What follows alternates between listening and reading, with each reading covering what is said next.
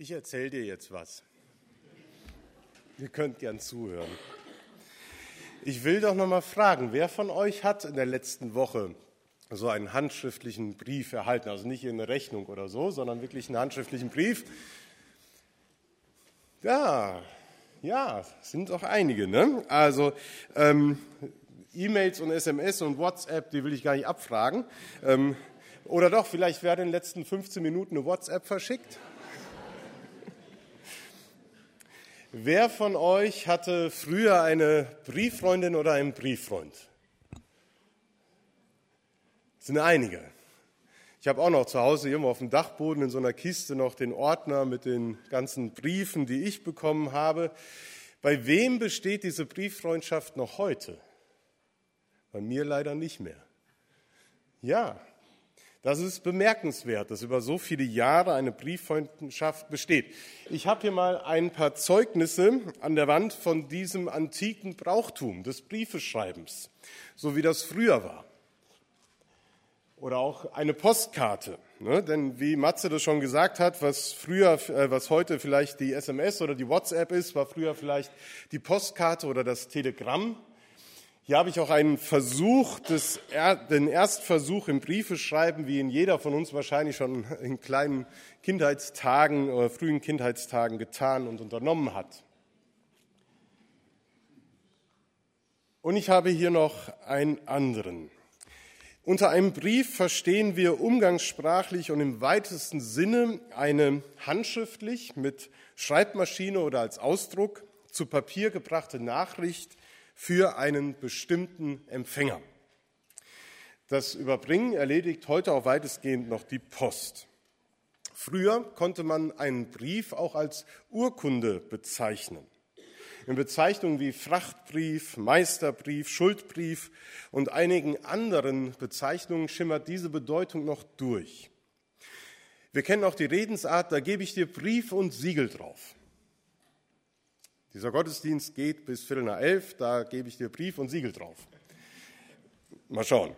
Also der Inhalt eines Briefes war in diesem Fall, wie wir ihn hier sehen, nicht mehr wert als das Papier, auf das er geschrieben war, sondern nur erst mit den Siegeln, die da dran geheftet wurden, wurde die Echtheit, die Glaubwürdigkeit und auch die Wichtigkeit des Dokumentes dokumentiert.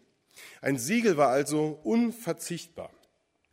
Briefe sind also auch wertvolle Dokumente, nicht nur die Erinnerung an vergangene Zeiten, an Freundschaften und besondere Begebenheiten, sondern eben auch heute noch besonders alte Briefe sind für uns von Bedeutung als Christen. Die Briefe des Apostel Paulus und Petrus und seiner Schüler. Und so ist auch der Predigtext für heute aus einem Abschnitt des zweiten Korintherbriefes gewählt. Und in eben diesem Abschnitt spricht Paulus unter anderem davon, dass die Gemeinde Jesu ein Brief für diese Welt ist. Er redet dort auch von Empfehlungsschreiben und sagt, wollen wir damit etwa schon wieder für uns selbst werben? Sollen wir euch etwa, wie es gewisse Leute tun, Empfehlungsschreiben vorzeigen oder uns solche von euch geben lassen? Ihr selbst seid doch der beste Empfehlungsbrief für uns. Er ist in unser Herz geschrieben und kann von allen gelesen werden. Paulus spricht von der Wichtigkeit und von der Bedeutung von Empfehlungsschreiben, die auch in unserer Zeit wichtig sind. Wenn man sich zum Beispiel auf eine neue Arbeitsstelle für ein Stipendium oder ein Auslandssemester bewirbt, braucht man Empfehlungsschreiben. Ein Nachweis über soziales Engagement, die ehrenamtliche Mitarbeit in Gemeinde öffnet jungen Menschen die Tür zu Ausbildungsplätzen, weil es honoriert wird und als wichtig angesehen wird. Empfehlungsschreiben oder Arbeitszeugnisse beschreiben aber einen Menschen ja nur in Bezug auf seine Arbeit oder auf einen ganz bestimmten Bereich seiner Persönlichkeit und seines Wirkens. Die ganze Person wird da ja nie dargestellt. Denn wie ein Mensch wirklich ist, erfährt man ja erst, wenn man ihn kennenlernt und mit ihm eine Weile unterwegs ist. Von daher sagt Paulus, bei allen Empfehlungsschreiben ist es wichtig, den Menschen kennenzulernen und darauf zu achten und nicht zu viel auf das Papier zu legen. Von Arbeitszeugnissen wissen manche von uns, dass wohlklingende, positiv formulierte Satzkonstruktionen dennoch genau das Gegenteil aussagen können. Er verfügt über Fachwissen und gesundes Selbstvertrauen. Was heißt das übersetzt? Ja, mal laut. Also ich würde sagen, der Typ ist arroganter wie eine Diva, so ungefähr. Und da gibt es wahrscheinlich noch viele andere Konstruktionen und so. Also Empfehlungsschreiben sind mit Vorsicht zu genießen und das war auch der Grund, warum Paulus dieses Thema aufgreift. In der Gemeinde in Korinth sind nach seiner Wirksamkeit und nach seinem Dienst dort Menschen mit Empfehlungsschreiben aufgetreten haben gesagt, wir haben hier ein Empfehlungsschreiben und wir möchten in dieser Gemeinde nun arbeiten. Und sie haben einige Gemeindeglieder durch scheinbar wundersame Fähigkeiten und wirre Lehren tief beeindruckt. Aber sie entpuppten sich schnell als Pseudoapostel, die der Gemeinde Schaden zufügten. Das Empfehlungsschreiben war nichts wert, weil es genau das Gegenteil gewirkt hat. Diese Pseudoapostel kritisierten vor allem die anderen Lehrer und Vorsteher der Gemeinde und auch Paulus selbst, der gar nicht mehr da war, bekam richtig viel Kritik, blieb von Verleumdung und Anfeindung nicht verschont. Und er musste so viel von den Hyperaposteln, wie er sie ironischerweise nennt in seinem Brief, so viel ertragen, dass sein zweiter Korintherbrief auch als Tränenbrief bezeichnet wird. Als die Christen sich in Korinth auf Paulus berufen, da machen ihn die Wunderlehrer lächerlich. Vielleicht haben sie auch gefragt, wer ist denn dieser Paulus überhaupt? Was hat er denn Besonderes vorzuweisen? Hat er auch so ein Empfehlungsschreiben wie wir? Zeigt uns das doch mal bitte. Paulus warnt seine Freunde in Korinth davor, solchen Empfehlungsbriefen zu vertrauen. Er selbst jedenfalls braucht eine solche Empfehlung nicht von höherer Stelle. Seine Glaubwürdigkeit erweist sich anders. Das, was er gewirkt hat zum Segen der Gemeinde, das wird auch empfohlen und wird auch gewürdigt. Und so schreibt er weiter, jeder weiß, dass ihr selbst ein Brief Christi seid, den wir in seinem Auftrag geschrieben haben nicht mit Tinte, sondern mit dem Geist des lebendigen Gottes. Nicht auf steinernde Gesetzestafel wie bei Mose, sondern in menschliche Herzen. Das wagen wir nur deshalb zu sagen, weil wir Gott vertrauen, der uns durch Christus beauftragt hat. Was die Gemeinde Jesu ausmacht, kann man mit ganz verschiedenen Bildern vergleichen und ausdrücken. Das Leben einer Gemeinde, auch wie unserer, ist so vielseitig und facettenreich. Und ich finde es spannend, dieses Bild des Briefes heute einmal in Bezug auf unsere Gemeinde zu bedenken und zu fragen, inwiefern wir als EFG Herford ein Brief Christi für diese Welt sind. Wir haben zwar nicht die Ausgangslage, von der Paulus seine Gedanken aus entfaltet, aber wir sind auch, wie die Korinther damals, Gemeinde Jesu. Eine Gemeinde, die als Brief Christi von allen Menschen gelesen wird, die mit uns in Kontakt treten. Das, was in einer Gemeinde geschieht, ist öffentlich wirksam. Das Positive wie auch das Negative. Die Gemeinde Jesu ist kein für sich geschlossener oder abgeschotteter sakraler Raum, sondern ein offener Brief an die Menschen ihrer Umgebung an dem Leben der Gemeinde, am Handeln ihrer Mitglieder und Freunde sollen Menschen ablesen können, was Christus ihnen sagen will. So ist die Gemeinde nicht allein ein Empfehlungsschreiben für einzelne Mitarbeiter, für ehemalige und aktuelle Gemeindeleiter oder Pastoren, die in den letzten Jahrzehnten hier gewirkt haben. Nein, sie ist vielmehr ein Empfehlungsschreiben, ein Brief von Christus für die Menschen, die mit uns in Kontakt treten. Ein Brief adressiert an Menschen an dem Ort, wo die Gemeinde existiert und lebt. Die Gemeinde ist ein Brief Gottes und Jesus Christus selbst ist der Verfasser dieses Briefes. Und in diesem Brief ist die Botschaft vom gekreuzigten und auferstandenen Christus zu lesen. Die Liebe Gottes ist der Inhalt dieses Briefes, und die Botschaft der Gemeinde an die Menschen. Nichts anderes. Wir als Mitglieder handeln dabei im Auftrag Gottes und nehmen eine wichtige Rolle ein. Wir geben die Botschaft der Liebe Gottes weiter. Aber das Entscheidende dabei tut eben Gott, nicht der Apostel, nicht der Mitarbeiter. Es sind nicht allein die Worte des Predigers, sondern des lebendigen Geistes Gottes, der den Boten inspiriert.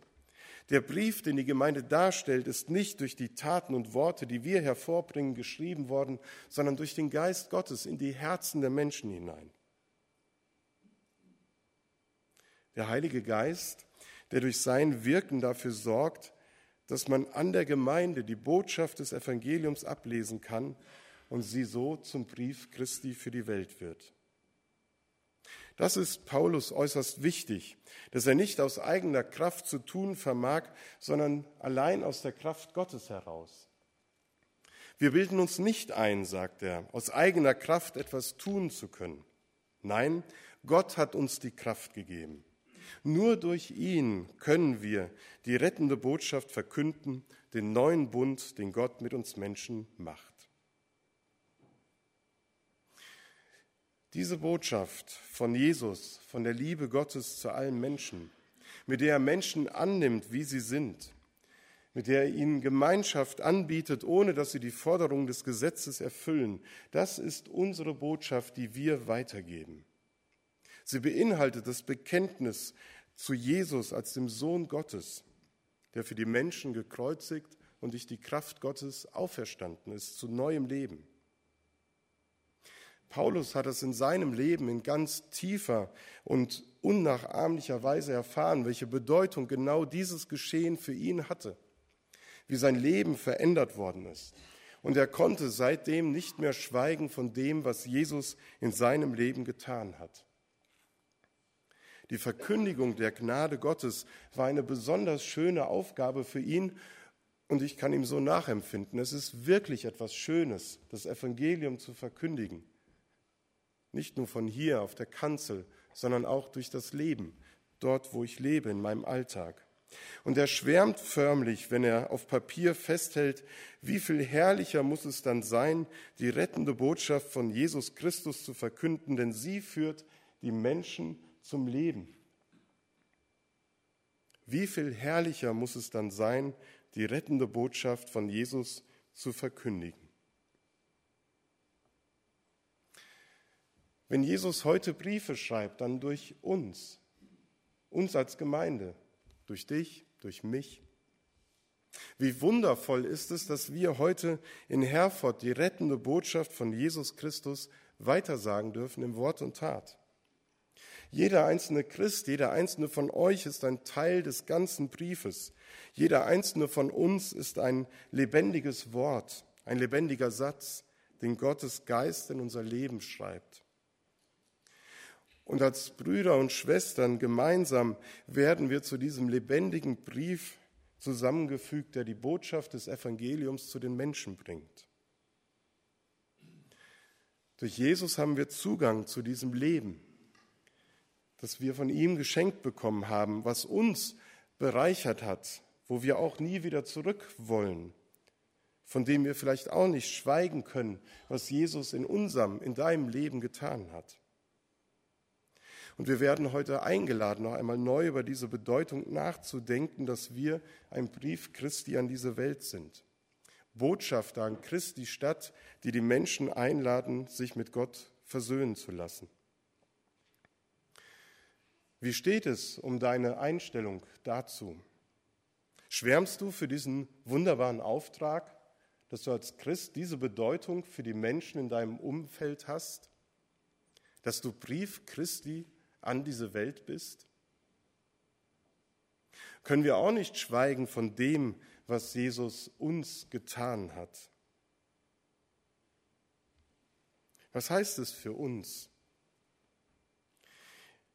Altbischof Walter Kleiber hat in seinem Kommentar zum Korintherbrief und eben zu diesem Bibeltext resümiert, was Paulus schreibt, das gilt auch für uns. Wir sind ein Brief Christi. In uns lebt die Botschaft von der Liebe Gottes. Christus sagt uns zu, ihr seid mein Brief an die Menschen. wenn ihr mit den Menschen und für die Menschen das lebt, was ich euch vorgelebt habe.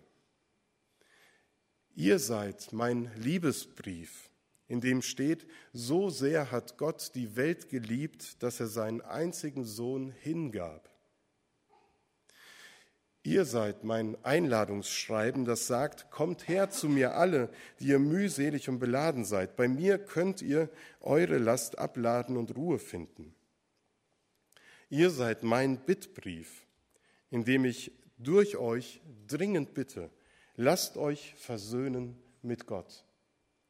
Das gilt für uns, für uns als Gemeinde. Und wir sind in diesem Jahr nochmal in einer besonderen Art und Weise dabei, genau das zu leben indem wir den Ostergarten gestalten und viele Menschen mit dieser Botschaft des Kreuzestodes und der Auferstehung in Berührung bringen.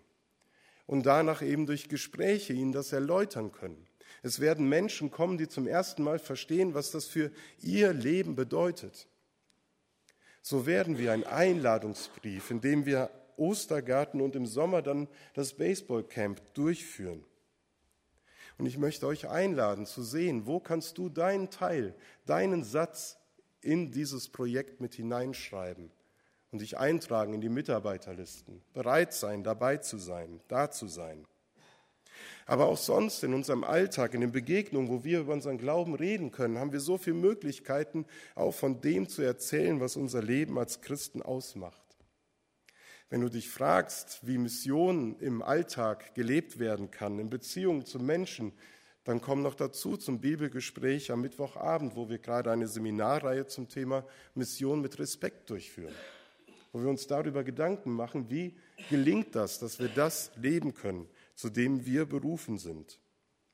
Brief Christi in dieser Welt zu sein.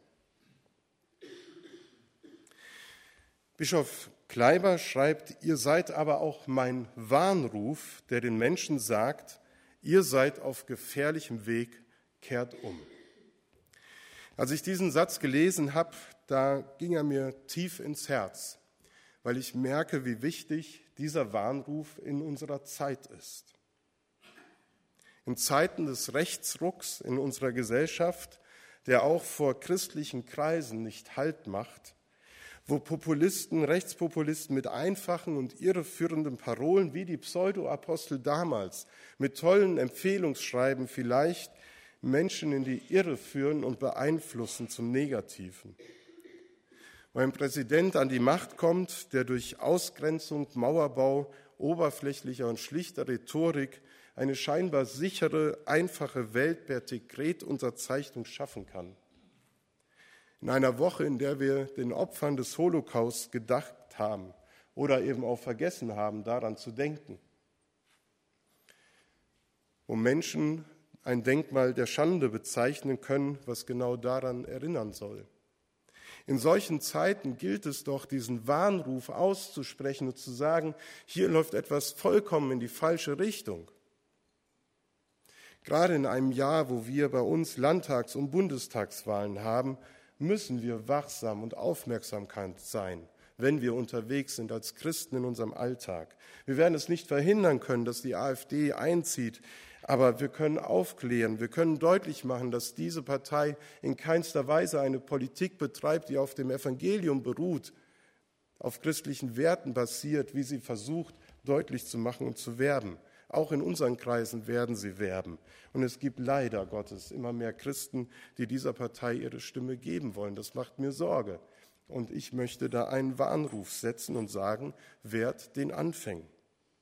Wir müssen unsere Stimme erheben und für Menschenfreundlichkeit eintreten. Wir müssen die Hoffnung, die wir durch den Glauben an Christus haben, kundtun.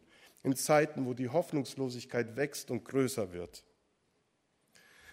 Wir müssen auftreten gegen rechtspopulistische und menschenverachtende Stammtischparolen und müssen ihnen widersprechen, dort wo wir sie hören.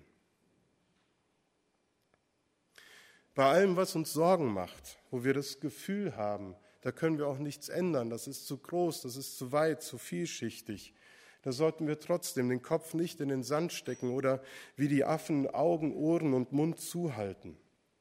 Denn mich ermutigt dieses Wort von Paulus im Besonderen, gerade in diesen Situationen, wo ich mich frage, wie kann ich denn widersprechen? Wie kann ich denn meine Stimme erheben?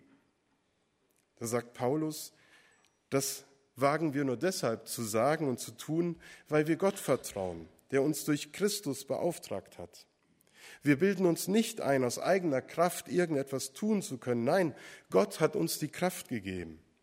Und nur durch ihn können wir die rettende Botschaft der Hoffnung verkünden.